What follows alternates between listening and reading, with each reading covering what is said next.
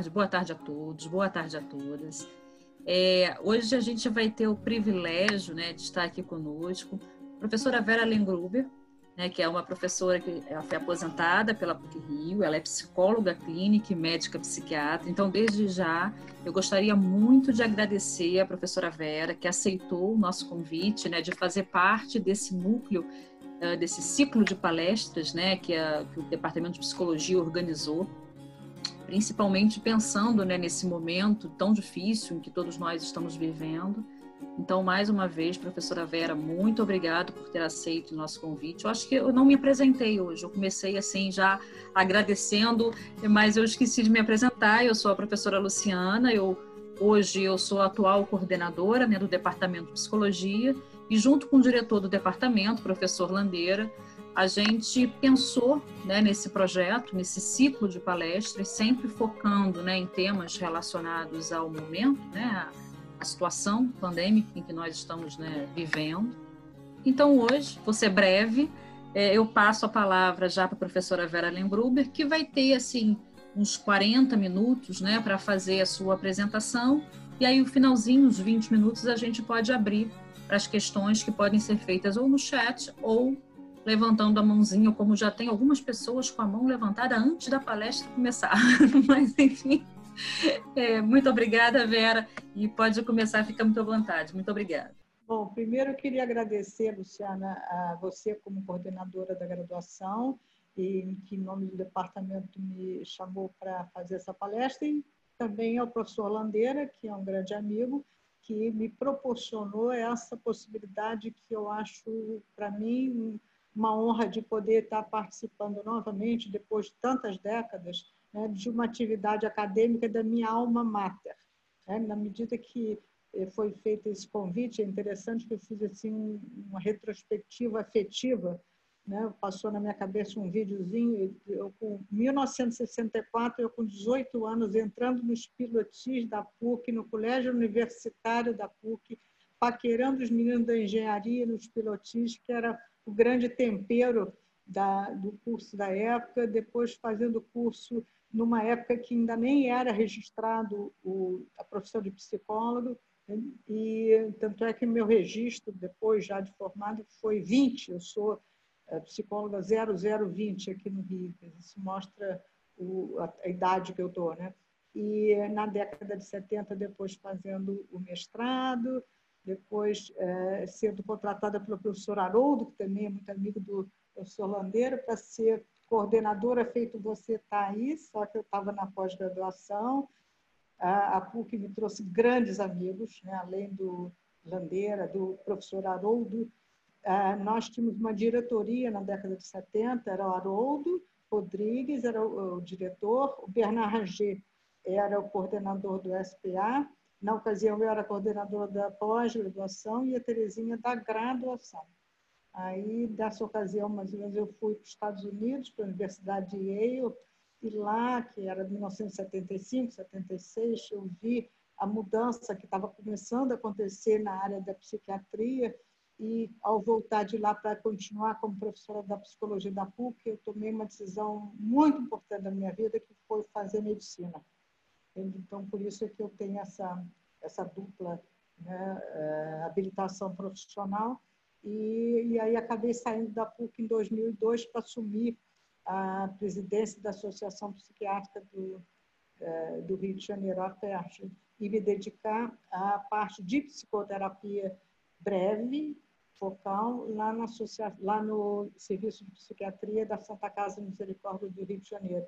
Quer dizer, foi um, um trajeto muito longo, né? então ia, eu tenho muita saudade da PUC e tem uma vinculação realmente, o termo alma mater, realmente para a PUC é, é uma expressão que foi de importância na vida acadêmica e na vida afetiva. Né? Terezinha Carneiro, que era a minha é, companheira ela na, na, diretoria, né? ela é minha comadre, hoje em dia, né? e ela é madrinha da minha filha, e a Norminha, que era a secretária nossa, na época, como a Verinha, que é atualmente, né? e as duas, inclusive, continuam amicíssimas minhas, então é um carinho especial que eu tenho de poder estar de novo aí com o pessoal da PUC. O que, que, que eu queria falar? Né? A ideia que vocês tiveram dessas palestras é para a gente falar sobre a pandemia. E nós vamos, então, eu achei assim, importante trazer uma série de, de conceitos né, para vindos né, da origem do nome até a, a situação científica mais atual na área de psiquiatria e de psicologia. Então, para isso, eu fui procurar uma antiguidade mesmo, né, de 2.400 anos, não são 60 é, e poucos anos da PUC, né, que, eu, que eu tive aí. Quer dizer, é uma história né, de, da humanidade que a gente sempre conviveu com isso, né, desde, pelo menos desde que a gente é Homo sapiens. Né? E na época da, dos grandes filósofos, a gente vai ver que Platão usou pela primeira vez o termo pandemia, a Hipócrates o termo crise e o Aristóteles, eudaimonia. Todos esses três termos, eh, apesar de tão antigos, eles são eh, básicos para o que a gente está vendo hoje em dia. Né? Por exemplo, Hipócrates ele separou, ele diferenciou crises de Kairos e Cronos, quer dizer, momentos em que você vai poder atuar na doença. Mais ou menos o que a gente pensa hoje em dia sobre a prevenção primária, secundária e terciária. Dizer, na verdade, esses filósofos eram gênios né, da época, eram cientistas da época, porque a ciência, naquela época, era basicamente o pensamento desses grandes filósofos. Então, a gente pode considerar que eles foram os primeiros cientistas e uh, esses conceitos têm que ser levados em conta também. Crise seria o momento em que realmente a doença ela se define, né? Rumo à cura ou não. Tanto é que hoje em dia a gente prefere até usar o termo de situação potencialmente crítica. Né? Kairos, para ele, seria o, o momento de agir. Quer dizer, a gente acha vai agir na crise antes, tentando evitar que a situação se defina da maneira ruim. Né? E Cronos é o aspecto de que o médico é que tem que entender e saber exatamente que horas que, e como pode intervir. Que no nosso caso agora, em relação à, à pandemia, nossa, moderna, atual, né, mostrou-se uma coisa tão difícil que era saber o momento de intervir antes de virar uma crise, né, antes de dar um problema, mas infelizmente nós enfrentamos o problema, não se conseguiu fazer um trabalho preventivo adequado. Bom, o Platão eh, ele usou esse termo pandemia antes eh, de uma forma genérica. Ele fala qualquer acontecimento que possa atingir uma grande população. Depois é que o Galeno trouxe um sentido médico de pandemia como se fosse uma epidemia, uma epidemia que pudesse atingir a população de vários lugares, né? quer dizer, o mundo dentro do mundo que na época existia.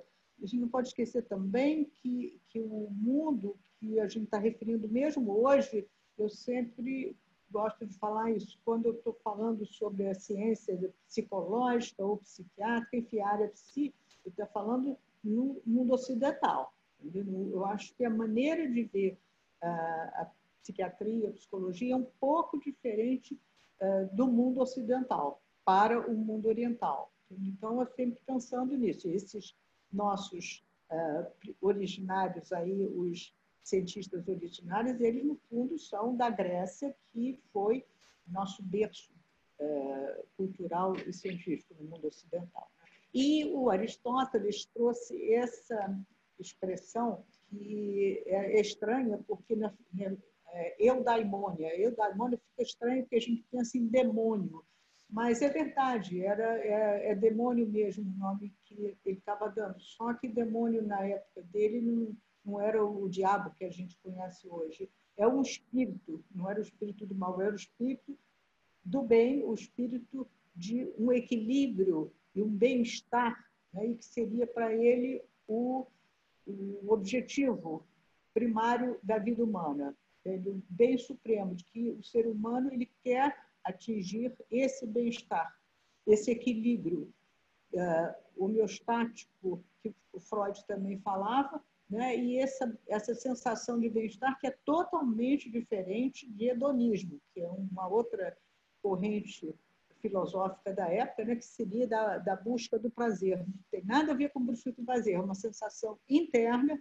de felicidade, de bem-estar, de que é, complementa-se com uma sensação externa coletiva. Seria essa uh, a proposta do, do Aristóteles. Então, para a gente tentar uh, ver, passar em vez de 2.400 anos direto para cá, vou dar uma concentrada em alguns conceitos do século XX que foram conceitos importantes para poder fazer a formulação do que eu coloquei no final, que seria para se discutir. Né? Então, o conceito de estresse e ansiedade, né?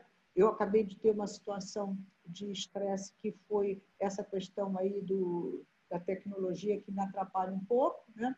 e uh, também com a ansiedade, que é um, um, sentimento interno que eu já sou uma pessoa que muitas vezes tendo a, a ter um pouco de ansiedade uh, que as meninas, as alunas que tiverem aí sabem o termo é TAG, né? transtorno de ansiedade generalizada.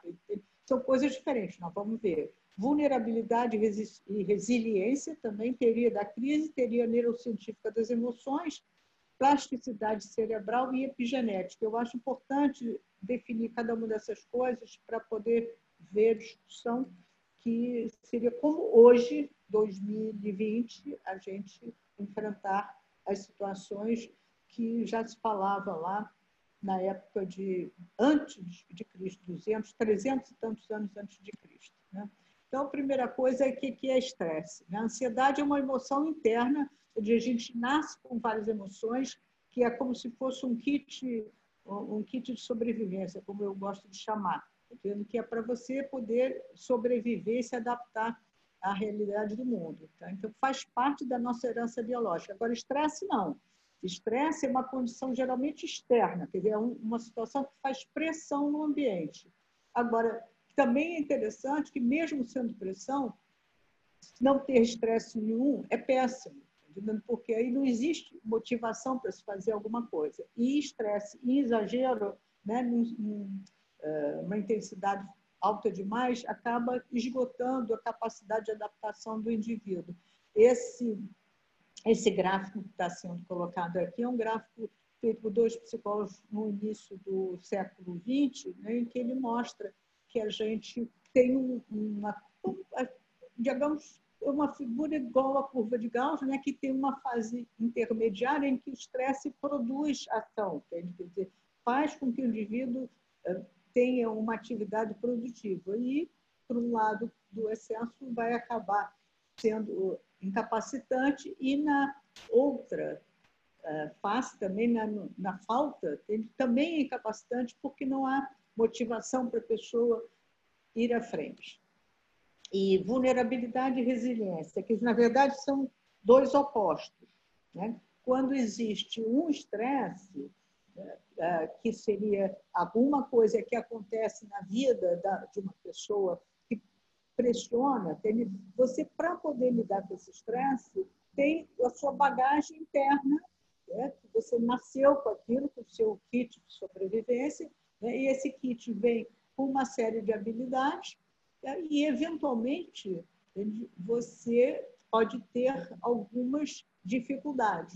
Mas essas dificuldades, para você poder colocar em prática, elas vão estar aumentadas ou diminuídas de acordo com uma espécie de uma lente de aumento, vamos dizer assim. Essa lente de aumento é algo que faz com que você aumente o problema ou diminua o problema.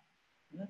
Então, isso que a gente chamaria a vulnerabilidade, por exemplo, não uh, nos transtornos de estresse pós-traumático, por definição, esse, esse transtorno tem que ter um estresse muito grande. Não pode ser uma briga com o namorado, uma, uma coisa assim. Tá entendendo? Tem que ser um estresse um, que, por definição, seria insuportável para a maioria das pessoas.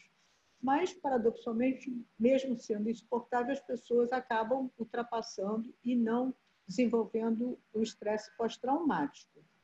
Então, por que isso? Né? Porque vai depender exatamente dessa lente de aumento, da maneira que a gente lida com o problema. Né? Então, é a sua vulnerabilidade ou a sua capacidade. Agora se usa uh, o termo resiliência em psicologia, em psiquiatria, né, emprestado da física. É a, capacidade que tem um metal, um, um, uma situação né, que a gente usa para o indivíduo dele se tocar com aquele estresse externo, mas conseguir retomar a posição antiga. Isso é muito comum de ser estudado quando se faz um arranha-céu, para poder saber quanto que existe de resiliência no, no, naquele material, no ferro, no, no concreto, para poder resistir ao vento, etc. Então, é a capacidade de resiliência usada para o ser humano, que, na verdade, é o oposto. Algumas pessoas né, têm vulnerabilidade demais, e outras pessoas têm bastante resiliência. E isso vai depender conforme esse gráfico falou, não só da sua, da sua genética, da sua herança biológica, como da sua vivência durante as experiências de vida. Né?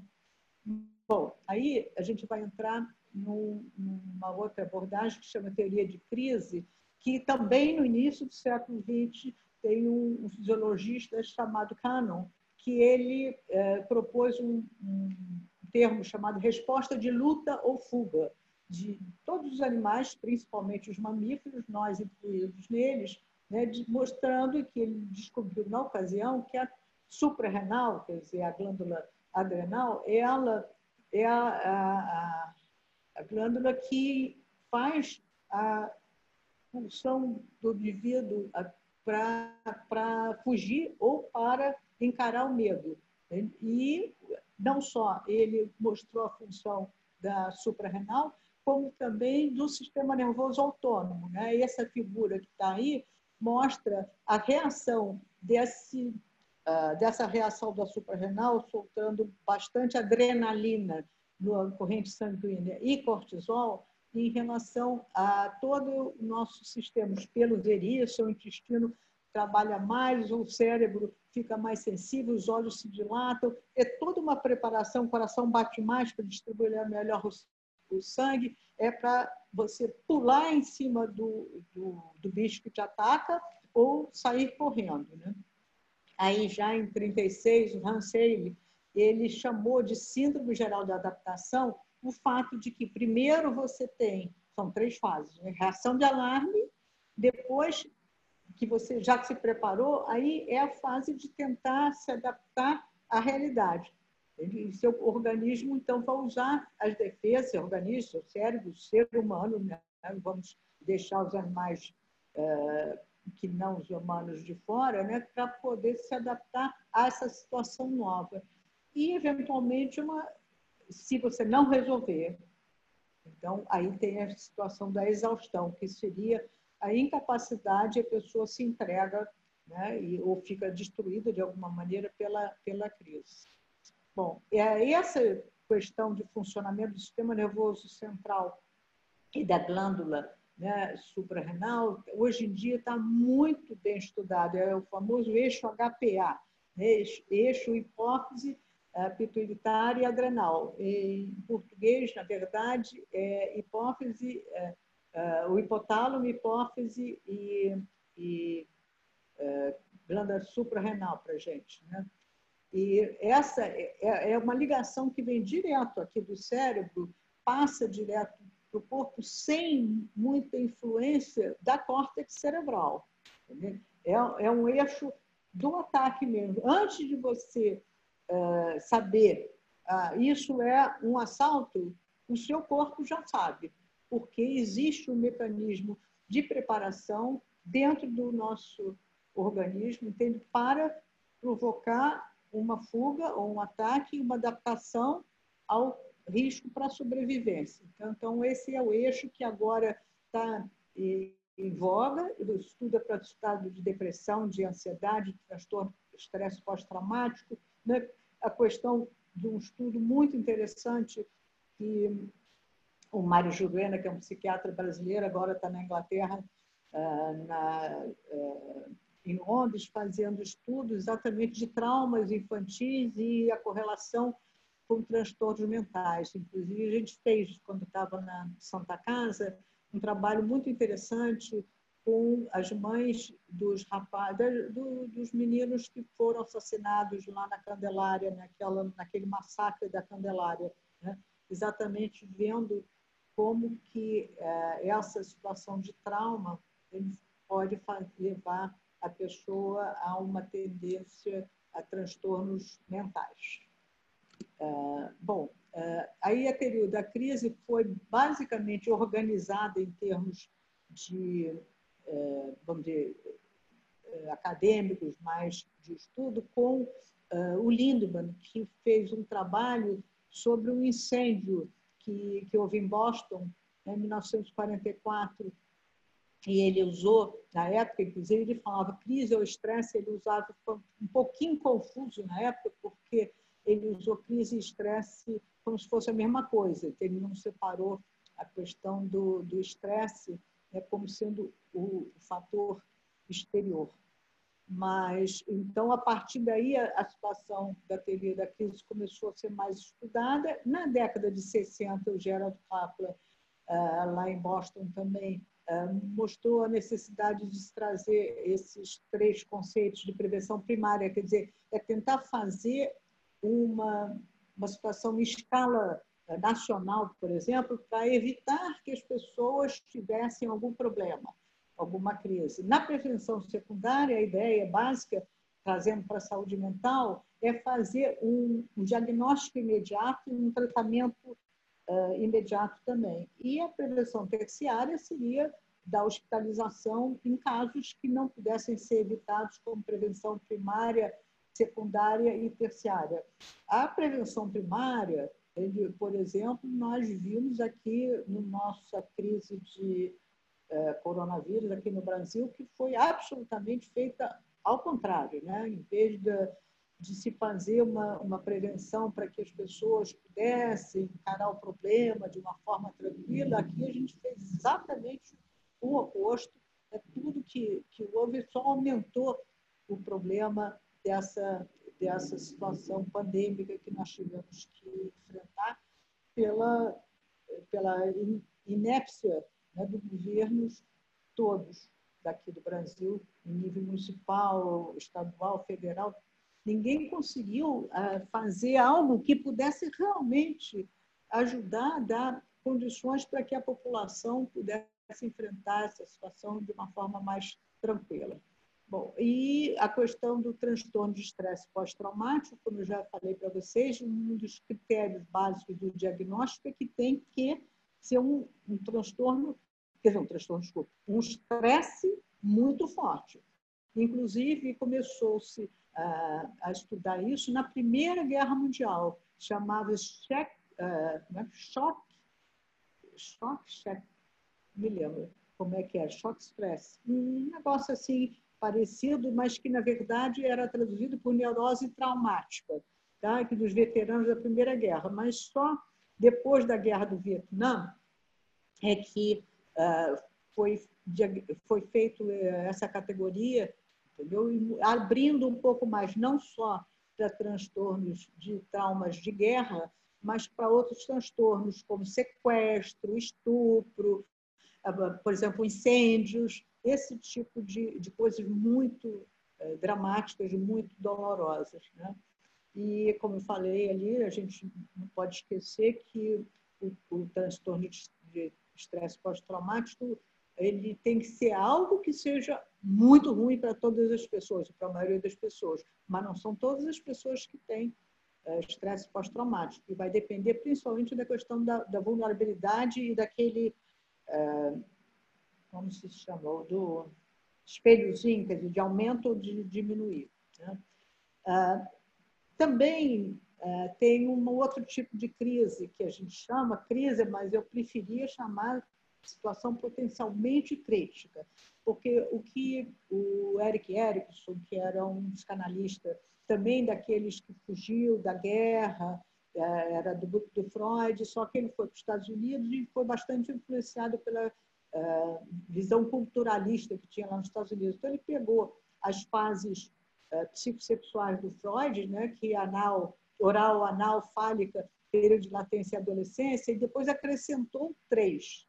Né? E uh, tem uma coisa interessante que você pode uh, ver uh, aí nessa classificação que está demonstrada, que eles, a visão do Freud era sempre com a questão da, da sexualidade. E a visão do, do Eric Erickson era sempre assim, de, fases em que você vai adquirir uma confiança ou uma desconfiança básica no mundo, né? autonomia ou dúvidas e, e vergonha em relação à, à sociedade, é sempre em relação ao meio em que a pessoa vive.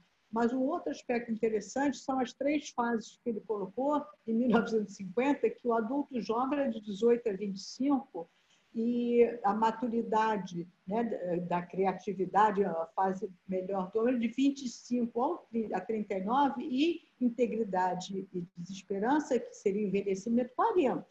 Né? Eu me lembro de quando eu estava nessa área da psiquiatria, começando, tudo isso, já com 50 anos, eu, eu fiz um trabalho, apresentei no, no Congresso, falei, ah, não, eu acho que a gente tem que fazer uma proposta de adaptação dessas crises previsíveis que o, que o Eric Edson fala, né? É que é, não pode botar envelhecimento aos 40 anos. Todas essas três fases, elas realmente são muito dependentes da, da situação uh, de possibilidade de sobrevida e a nossa sobrevida humana, a capacidade do ser humano sobreviver, a quantidade de anos, a qualidade também, mas não proporcionalmente à quantidade, aumentou muito. Então, a maturidade, eu poria assim, de 18 aos 35, adulto jovem, a maturidade de 35 aos 65, e uh, envelhecimento a partir de 65. Mas como isso daí não há nada assim tão importante no sentido legal, etc., mas a ideia de, de, também dessas três fases, depois de passar a fase da adolescência, é uma ideia importante para a gente pensar em termos também preventivos, porque são crises previsíveis na nossa sociedade ocidental. Aí uh, passamos para uma outra abordagem também importante antes de chegar à, discussão final, né, que é a teoria neurocientífica das emoções. É uma teoria que, por incrível que pareça, é moderníssima, mas ela é baseada no Charles Darwin, quer dizer, de 1873. Charles Darwin foi muito mal interpretado entende? Pelo, somente na primeira metade do século XX, entende? usaram de uma forma totalmente distorcida os conceitos dele, né? de uma forma que, que era deturpada eh, politicamente, eh, como sendo algo de racismo, e ele absolutamente estava mostrando a capacidade de adaptação do homem e dos animais à realidade externa, à, à natureza. Né? Então, essa uh, postura dele de que a própria as emoções dos seres humanos elas vão modificando conforme o homem vai se adaptando né, para poder uh, manter a preservação da espécie. Isso foi retomado por toda essa questão hoje de conhecimento de uh, imagem cerebral, de você fazer uh, possibilidade de poder estudar né, as conexões neuronais, as ligações de químicas entre os neurônios, né? e nós temos uma afirmação da Nancy é, Anderson, ela, a Nancy Anderson, ela simplesmente botou nesse nome do livro, que eu achei um, um nome assim, muito interessante, Brave New Brain, né? em vez de Brave New World. Esse livro ela faz uma compilação de tudo que estava acontecendo no final do século XX que no século XX, eh, a década de 90, foi considerada a década do cérebro, todo o conhecimento que se desenvolveu, e ela é, mostra essa situação. Né? Ela diz ansiedade e medo é uma benção para a gente, quer dizer, no sentido de permitir que você possa se adaptar e fugir dos perigos, mas também é uma maldição, né? no sentido de que pode uh, inibir você pode ser uma incapacitação da sua vida. Então, as emoções, elas têm essa dupla dupla visão. Né? Tanto é que tem um filme, uma gracinha, chamado Divertidamente, separadinho. Né? E que esse filme ganhou Oscar e tudo, ele foi baseado nessa teoria neurocientífica das emoções, né? basicamente usando o conceito do Tompkins, que é um psicólogo americano que morreu cedo, e ele só fez basicamente dois livros, Exploring Effects, eh, de 1962 e uma de 1963, né? em que ele traz uma visão assim um pouco diferente da visão Freud, né? de que a gente nasce basicamente com dois afetos, dois instintos, né? quer dizer, a, a Eros e Thanatos. Né? Para o Tompkins, a gente vem com essa espécie de kit de sobrevivência, né? que é um, é um arsenal de respostas emocionais. E, basicamente, ele chama esses afetos de ativadores, né? são os ativadores negativos e positivos, mas não no sentido negativo ruim e positivo é, bom, tá entendendo? Porque mesmo bom, por exemplo, prazer, felicidade, em excesso faz mal, faz até com que as pessoas acabem procurando a felicidade artificial, por exemplo, usando droga. Né? E medo, eh, por exemplo, é o medo não pode se considerar como uma coisa negativa, porque você tem que ter medo, senão você vai uh, atravessar a rua e não olhar para ver se tem um caminhão passando por cima de você. Então, esses afetos, entende? Eles, mesmo assim, eles fazem que você vá para frente ou para trás. E os chamados afetos inibidores, que eu, eu diria que são os afetos que fazem, ei, peraí, toma cuidado, tá entendendo? Que basicamente ansiedade, culpa, vergonha e dor. Né? É, são, são inerentes ao ser humano.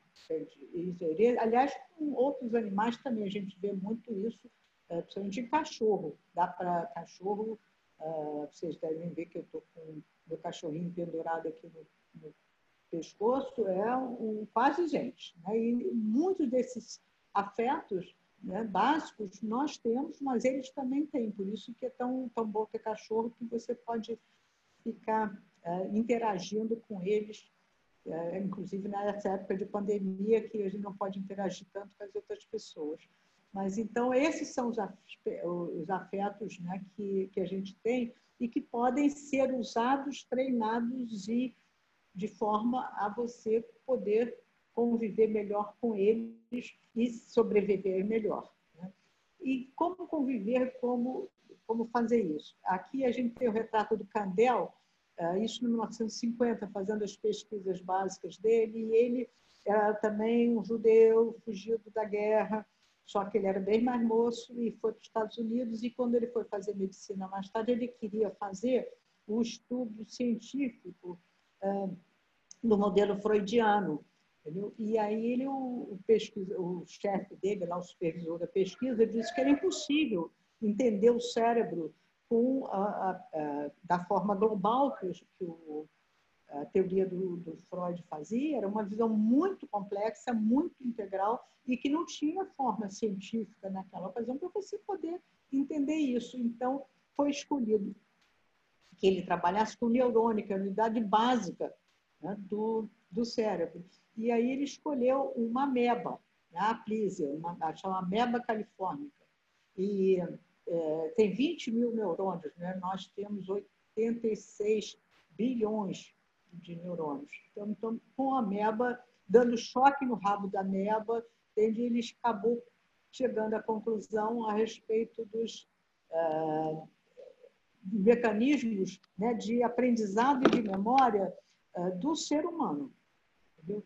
E essa, e essa que é uh, o que ele chama, passou a chamar pesquisa translacional. É o uso de uma pesquisa básica para você aplicar no conhecimento, na, na clínica, na vida uh, humana. Então, houve uma mudança básica. Ele ganhou o prêmio Nobel em 2000, com esse trabalho da Plise, né, e com toda a aplicação translacional que ele começou a fazer a respeito do comportamento uh, cerebral de aprendizado e de memória recente e memória a longo prazo do ser humano. Isso lhe deu o, prêmio Nobel. Então, esse aqui foi um amigo dele que botou a, a medalha do prêmio Nobel no pescoço da Pisa, quer dizer, montou, né? E deu, botou para ele no livro. Eu recomendo esse livro dele, Em Busca da Memória, que foi em cima do discurso que ele fez para receber o prêmio. E também é, o conceito de plasticidade neuronal, que veio também desse trabalho dele. Né? Como que o neurônio ele cresce. A gente nasce com os 86 bilhões de neurônios, né? mas eles não vão crescer, tá? não vai aumentar. O neurônio, mas vai aumentar a árvore dendrítica. É como está mostrando aqui. Você nasce com uns axônios e uns dendritos, tá? que é, vai ser a combinação dos axônios de um neurônio com o dendrito de outro, que a gente vai poder, ou com os outros dendritos também, pode ter os dois lados, é toda a circuitaria cerebral. Né? Esse, esse mecanismo entende, é, foi o que o, o, o Candel demonstrou, dando choques na meba, e ela aprendia a como reagir e a mudar o comportamento de acordo com o cérebro. E agora, com uh, o progresso que ele começou na década de 50 né, e acabou bem mais tarde, já tinha formas científicas para você, inclusive, ter um conhecimento maior de por que, que havia aquele aprendizado, que era com esse crescimento, essas mudanças fisiológicas que aumentavam o, o nível dos, é, dos dendritos dos neurônios. Bom, a, a plasticidade neuronal estava se vendo desta forma e depois, com os estudos do projeto Genoma, né, que também foi do foi 2000 não, acho que foi 2001 que eles apresentaram os resultados, né, e, é, se achava assim, ah, vai saber tudo do ser humano. E aí se descobriu que mesmo que você tenha um mapa genético, você pode pegar dois irmãos gêmeos univitelinos com o mesmo mapa genético, pode ser diferente a expressão gênica. Entende? Porque o que é o conceito de epigenética? É isso, é que a experiência de vida, junto com essa plasticidade neuronal inerente do ser humano, faz com que aqueles genes possam ser ativados ou desligados. Então, o que acontece é que, às vezes, até não só você tem ativação ou desativação de alguns genes, como você passa para os filhos essa tendência. Esse desenho eu achei muito bem feito, foi é da, do esquema que Harvard tem com várias formas gráficas do pessoal de design de Harvard, né, mostrando né, que uma pessoa, é um pai, vamos dizer, com, ah, se, ele, se ele fizer uma certa situação de comportamentos, aqui comportamentos adequados e ali comportamentos inadequados. Vai gerar uma turma que faz esportes, vai gerar uma turma que fica toda parada. Mas isso daí era basicamente, inclusive, esse desenho para a questão de aprendizagem. Né? Quer dizer, que isso daí é importante você saber que se você ensinar certas coisas para as crianças, vai ter ativação de uma série de coisas, se você ensinar outras, vai ter ativação de outras coisas. Né? Isso você pode ter consequências, as pessoas não pensam nessa possibilidade. Ele acha assim, ah, não, coitado, nasceu com isso. Não é bem assim, não. A gente ativa ou desativa até intencionalmente. Né? E por isso a importância da, da prevenção, que eu estou falando. Bom, então em 2014, a gente já está chegando nos finalmente, né? em 2014, o, no Congresso americano, que é muito bom o Congresso norte-americano, de, eh, de saúde, de psiquiatria, né? foi o atual candidato a presidente, o Joe Biden, na época ele era vice-presidente do Obama, onde ele foi representando o Obama para oficialmente lá para os psiquiatras, ele apresentou esse projeto, que tem alguns milhões de dólares, que eu nunca sei exatamente, porque é muito dinheiro, é, que está sendo colocado pelo governo americano e pelo National Institute of Health, com o objetivo de mapear aqueles era o neurônio, depois os dendritos, as conexões, agora querem mapear totalmente o cérebro e que esse cérebro passe a ser algo que a gente possa entender melhor como foi o, o, o desejo original de Freud, que era fazer uma, uma compreensão geral do, do mundo. Né? Mas, enquanto isso, enquanto a gente não tem uma compreensão geral total e capacidade de é, entender, tem algumas coisas que já podem ser translacionalmente colocadas os, em relação a apego e attachment, que são sentimentos, afetos positivos colocados lá pelo, pelo Tompkins, né, que o bebê já nasce, que os seres humanos já têm. Então, esse, esses sentimentos básicos né, e a relação do bebê com a mãe, ele, você já tendo conhecimento que se tem hoje em dia, você pode atuar de forma translacional com esses conhecimentos, de maneira preventiva, tem uma campanha, por exemplo, para que as mães possam se dedicar melhor aos cuidados do bebê. Porque a gente já sabe de que o bebê vai aumentando a sua, uh, como é que chama? capacidade de funcionamento uh, mental. Esses, uh, essas ressonâncias magnéticas aí são, são ressonâncias normais, normais de crianças normais, várias montadas, e você, quanto mais vermelho, é que o cérebro está mais ativo. Vocês já vão vendo que um mês tenha é, praticamente pontinhos pequenos vermelhos lá no fundinho, no sistema límbico, no né, sistema do, é, basicamente dos afetos, depois vai amarelando um pouco mais e o, já com um ano, como já está bem mais ativado o cérebro. Então, essa formação, nisso né, vai tendo toda a formação de, de dendritos das árvores uh, dendríticas e, e, do crescimento das conexões neuronais e por isso é que a gente pode agir muito bem nessa fase, né, que você modifica a neuroquímica. E porque se sabe que quando acontece essa forma que é o nascimento e o, o aleitamento, né, a criança produz endorfina, a mãe produz endorfina isso é muito melhor do que qualquer droga que já inventaram exógena, de ter endorfina natural e, e, provaram já através de um desses estudos que quando está havendo como na figura aí que eu estou mostrando, tem esse contato visual, né, mãe bebê, todos os dois seres estão em altíssima produção de endorfina. E isso ativa o cérebro do bebê faz com que ele possa depois desenvolver mais a relação afetiva com outros seres humanos. Né? E um outro estudo também interessantíssimo, que é do pruno cerebral, foi um estudo feito em Nova York, que queriam descobrir década de 90 também, final de 80, 90.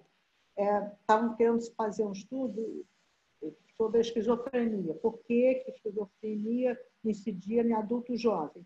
e fizeram milhões de ressonâncias e chegaram à conclusão crianças normais, adolescentes normais, adolescentes doentes, adolescentes que tinham, não tinham doença, mas tinham familiares é, com esquizofrenia, e chegaram à, conclusão que era porque acontecia um pruning, quer dizer, uma poda cerebral. Tá? A criança vai crescendo, vai tendo cada vez mais conexão neuronal. Quando chega na adolescência, é como se chegasse um jardineiro lá e cortasse. Quer dizer, o que, que vai embora, geralmente? As conexões pouco usadas, né? as conexões que não são tão úteis. Então, basicamente, é como se você procurasse fazer com funcionamento uh, de, com menos, menos gasto de energia. Entendeu? Então, é uma otimização que a natureza faz, quer dizer, Deus ela programou, a mãe natureza, para que o ser humano, ele, nessa fase de adolescência, ele não, não programou isso para para amolar os pais, não, ele deixar uma fase de aborrecência, mas amola. E é importante entende, os pais de adolescentes entenderem o que significa a aborrecência deles, entenderem que é uma, um pruning, é um negócio que passa no cérebro se passa com o cérebro. E é outro lugar que você pode fazer também prevenção primária, entende? fazer com que os, os pais entendam esse aspecto da, da modificação que a natureza faz e que, até como consequência, tem mudanças hormonais, mudanças de crescimento eh, de caracteres sexuais secundários, todas essas modificações. E, e last but not least, uma modificação que se descobriu há pouco tempo, que ah, o cérebro humano só fica mesmo completo no sentido de finalização ah, aos 30 anos de idade, que seria ah, quando o córtex frontal acaba eh, de se desenvolver, a ativação do córtex. Lembrem bem, os neurônios estão lá, mas a, ativação completa dele é só depois dos 30. E eh, por isso que tinha uma música na, lá do, da época da Bossa Nova, do Marcos Vale, que dizia assim: não confie em ninguém de mais de 30 anos você vai ver que ele já tinha uma premonição desse estudo, 40 anos depois chegaram à conclusão. Ele, mas realmente é, é hipoativado o córtex frontal, que é o chamado córtex executivo, ou o córtex do juízo, né, de, de valor. E aí eu queria trazer outro, outra forma de a gente ver como fazer um trabalho é, translacional, aí nós temos a prata da casa, que eu chamo, que é o Jorgito Moll, ele, é Jorge Moll Neto, ele é um pesquisador, é um neurocientista, já ganhou vários prêmios com pesquisas desse, e esse prêmio, esse trabalho foi mostrando, tá entendendo, que é, a pessoa ativa o centro de recompensa cerebral, mesmo é, quando está dando um um, o dinheiro, um presente para o outro. Ele, as, as, os sujeitos né, da pesquisa recebiam dinheiro ou presente e davam dinheiro ou presente.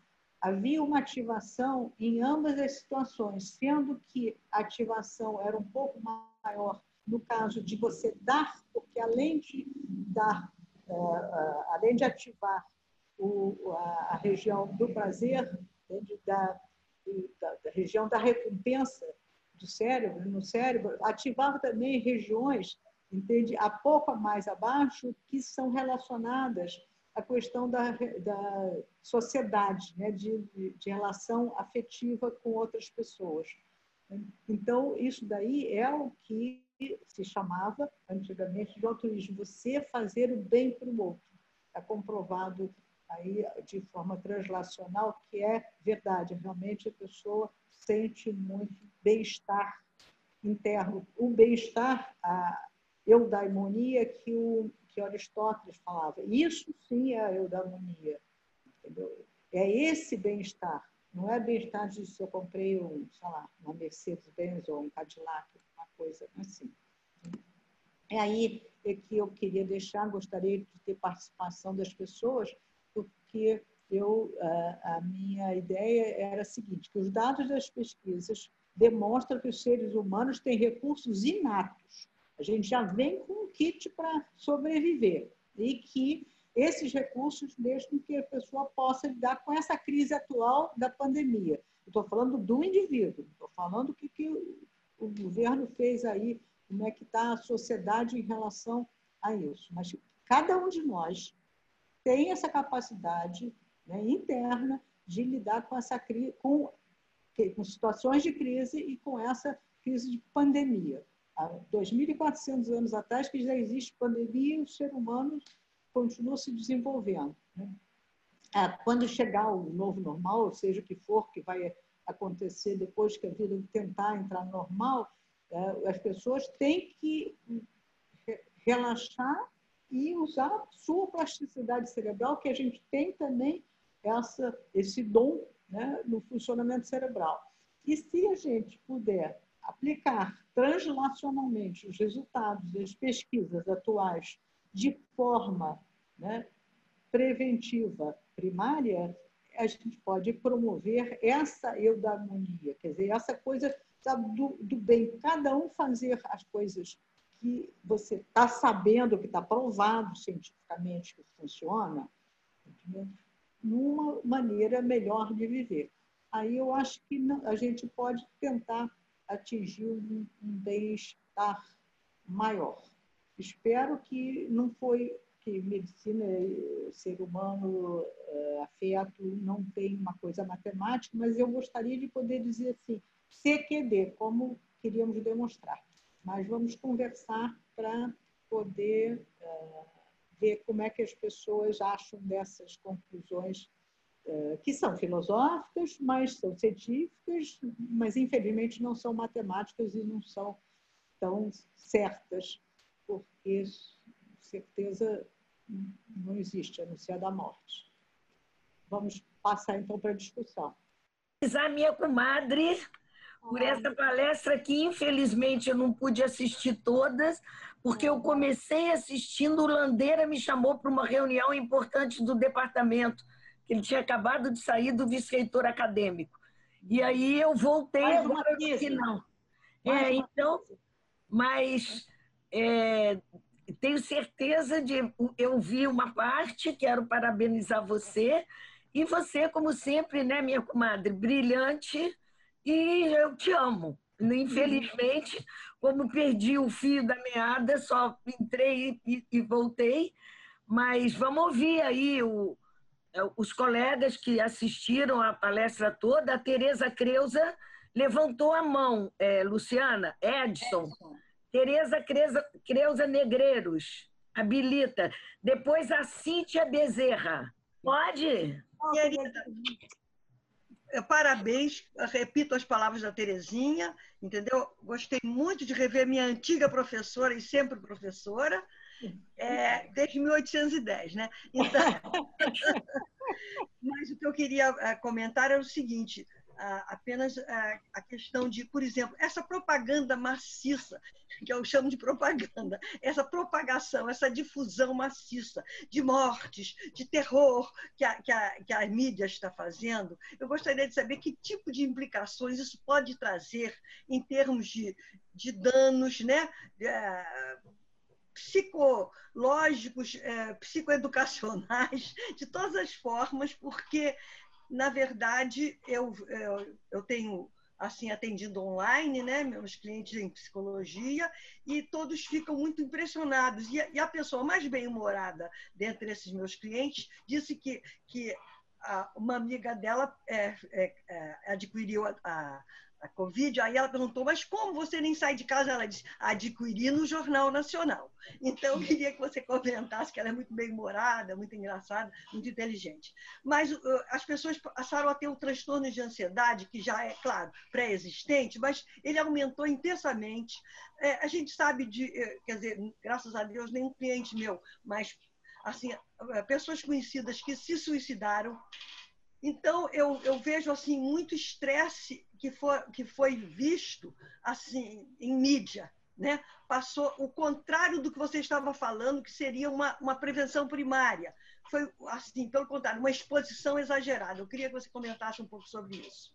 Mas é exatamente isso, Tereza. Acho que o que foi feito foi muito antiproducente, porque, na verdade, em vez de diminuir o estresse, o trabalho foi todo de aumentar o estresse, entendeu? E eu acho que, quer dizer, aí são outras coisas que não cabe aqui, mas eu acho que houve uma má intenção de jogo político nisso, tá?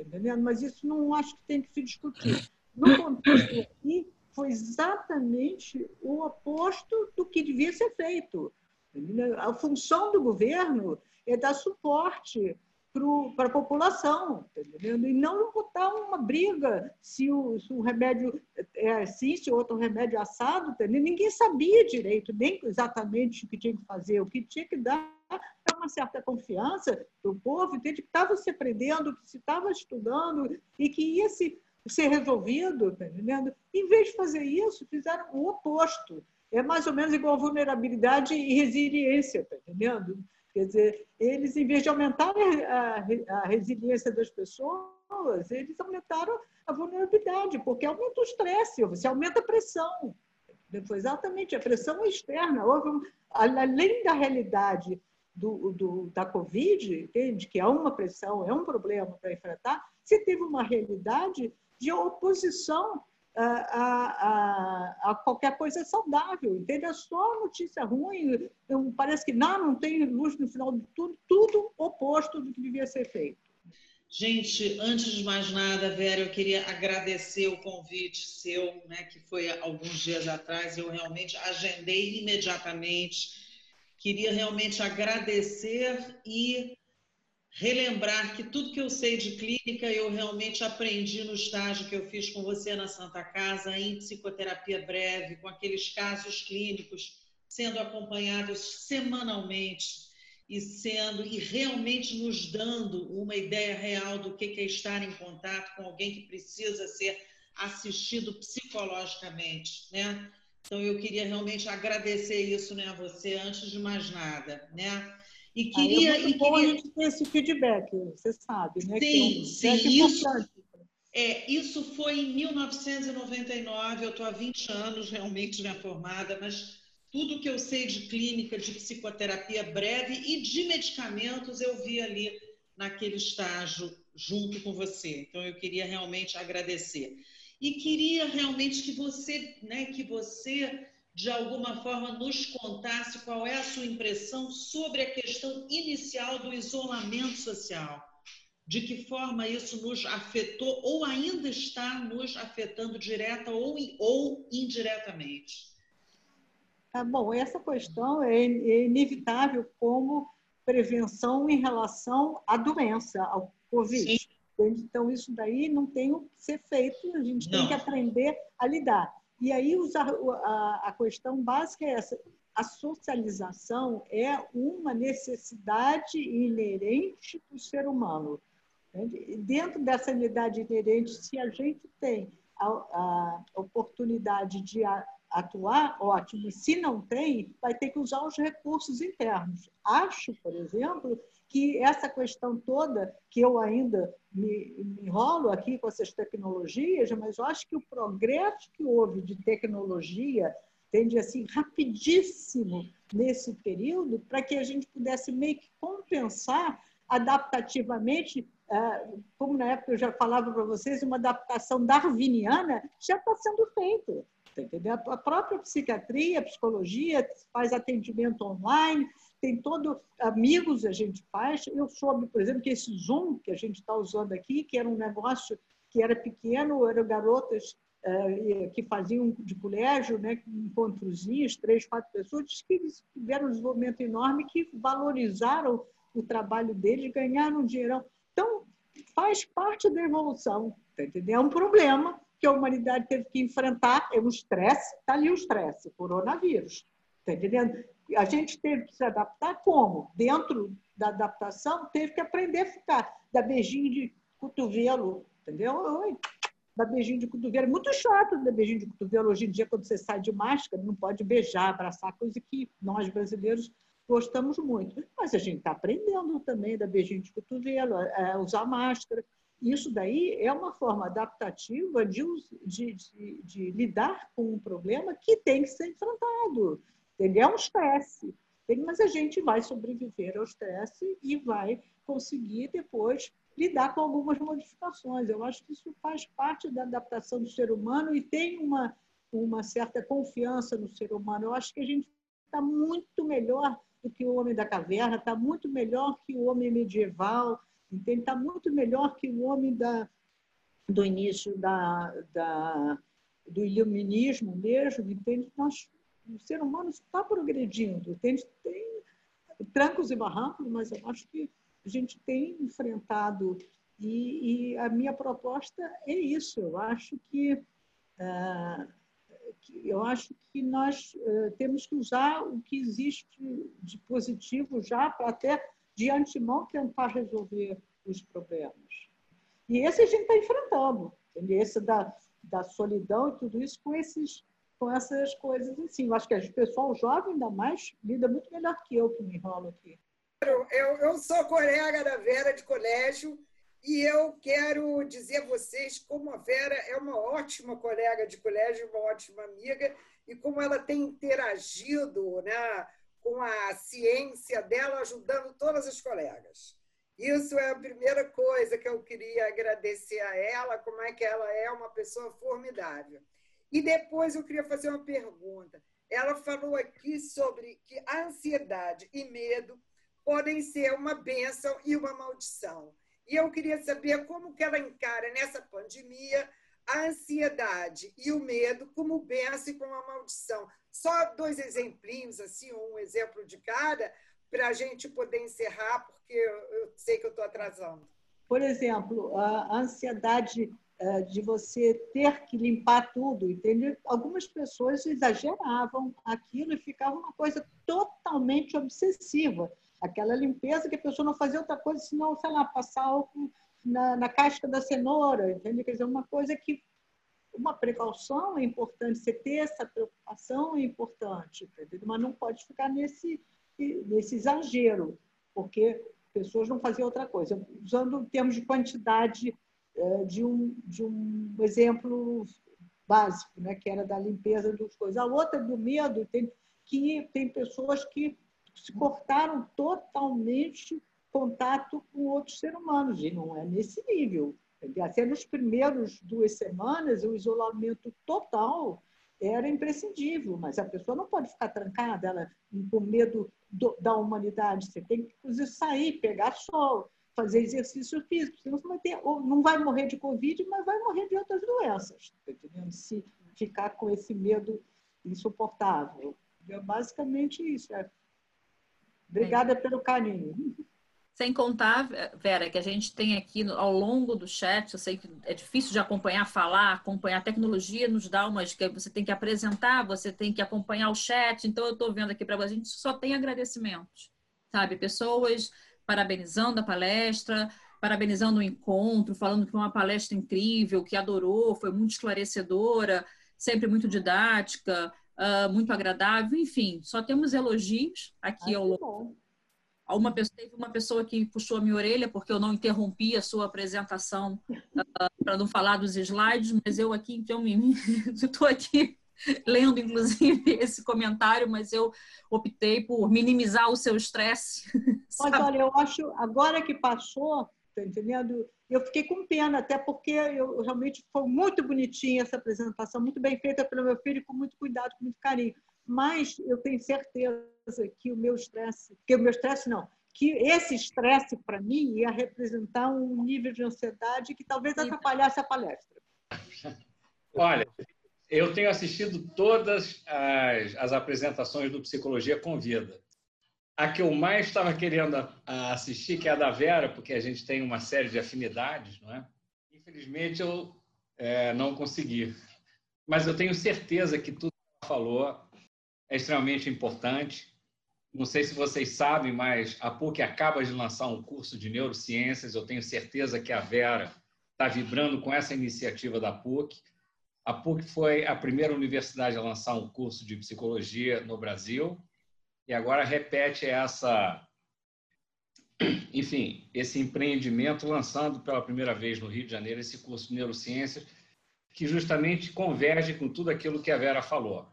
A Vera é uma companheira de vários e vários anos. Quando eu cheguei na PUC, a Vera ainda estava aqui lecionando e foi uma pessoa que me apoiou bastante. Eu tenho um grande apreço pela Vera. Sigo o trabalho que a Vera tem na Santa Casa, junto com a, com a colega dela, a professora Ana, aqui do nosso departamento. Então, eu só tenho a agradecer, Vera, pela sua palestra. Infelizmente, eu não assisti, mas tenho certeza que foi uma palestra brilhante. Não sei exatamente o que aconteceu com a sua apresentação. tem nada a ver, enfim, acho que não, isso não, não altera em nada o que você tem a falar. E que bom que você está com a gente, viu? Eu fico muito contente que você esteja participando desse Psicologia Convida. Ah, eu fiz questão que você pudesse é, compartilhar com a gente esse seu conhecimento. E que bom que as pessoas gostaram. Obrigado, Vera. Obrigada a você. Te agradeci bastante no início pela possibilidade de voltar para minha alma mater. Ah, que pena que eu não estava presente. Pois é. Mas, enfim. O que foi, foi é... muito importante na minha vida é, quantos anos eu fiquei aí? 37 anos seguidos na PUC. É. Foi muito importante. Mas para você ver, né? Você acha que tinha um sonho de fazer com que a psicologia pudesse não é, ter todos esses fundamentos da neurociência. Eu acho que você deve estar curtindo esse sonho da psicologia poder lançar. Mas, aliás, isso que você trouxe aí, essa novidade, foi muito satisfatória. Você não é. pode imaginar é. por todas as, as, disputas e as brigas e tudo que eu lutei. Mas eu acho que isso já não existe mais. Eu acho que isso tudo, Vera, foi superado. Eu acho que isso aí é... é que bom. Ficou realmente foi bom é. esse coroamento aí com, com, essa história de você, da PUC, estar tá fazendo uh, essa virada importante. Tá? Fico feliz. É. A PUC está lançando um curso de neurociência a propósito, divulguem, porque uhum. a importante é que a gente tenha bons candidatos nesse vestibular. Mas é depois? É pós? Não, graduação de quatro anos. Graduação? Ah, é? É. A Luciana, se quiser, pode falar um pouco, porque ela é uma das principais responsáveis que bolou esse curso. 70% são disciplinas da psicologia. Ah, é? E Terezinha também participou muito desse processo. E eu tenho certeza que a Tereza, que tem um filho que é nosso professor, que é o Marco Aurélio, deve estar gostando bastante dessa iniciativa da PUC de estar lançando esse curso uhum. em neurociências. Assim caminha a humanidade. É, tem razão. E a gente vai... Valeu, Vera. Prazer em te dar um alô, viu? Obrigada. Tchau. Gente, então, Vera, eu acho que fica redundante, né? Eu, eu encerrar agradecendo mais uma vez, mas eu acho que eu preciso fazer isso, né? Então, obrigada pela sua palestra. O Edson, que é o nosso suporte, né? Suporte técnico, está aqui. O tempo vai acabar, precisamos encerrar, então Tá bom, tá bom. Obrigada. Boa noite para todos vocês. É, então, por favor, quem puder e quem puder, né, tiver tempo para estar aqui conosco compartilhando conhecimentos, será um prazer recebê-los novamente. Muito obrigada, Vera, mais uma vez e boa noite a todos. Boa obrigada noite a vocês. Obrigada a presença de todos.